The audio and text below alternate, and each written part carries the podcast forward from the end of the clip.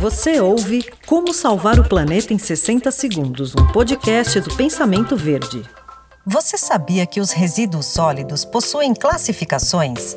A ABNT, que é a Associação Brasileira de Normas Técnicas, classificou os resíduos de duas maneiras: perigosos, como classe 1, e não perigosos, como classe 2. Os resíduos perigosos são aqueles que apresentam riscos à saúde pública e ao meio ambiente. Já os não perigosos são aqueles mais comuns do nosso dia a dia, que são as matérias orgânicas, os papéis, plásticos, vidros e metais.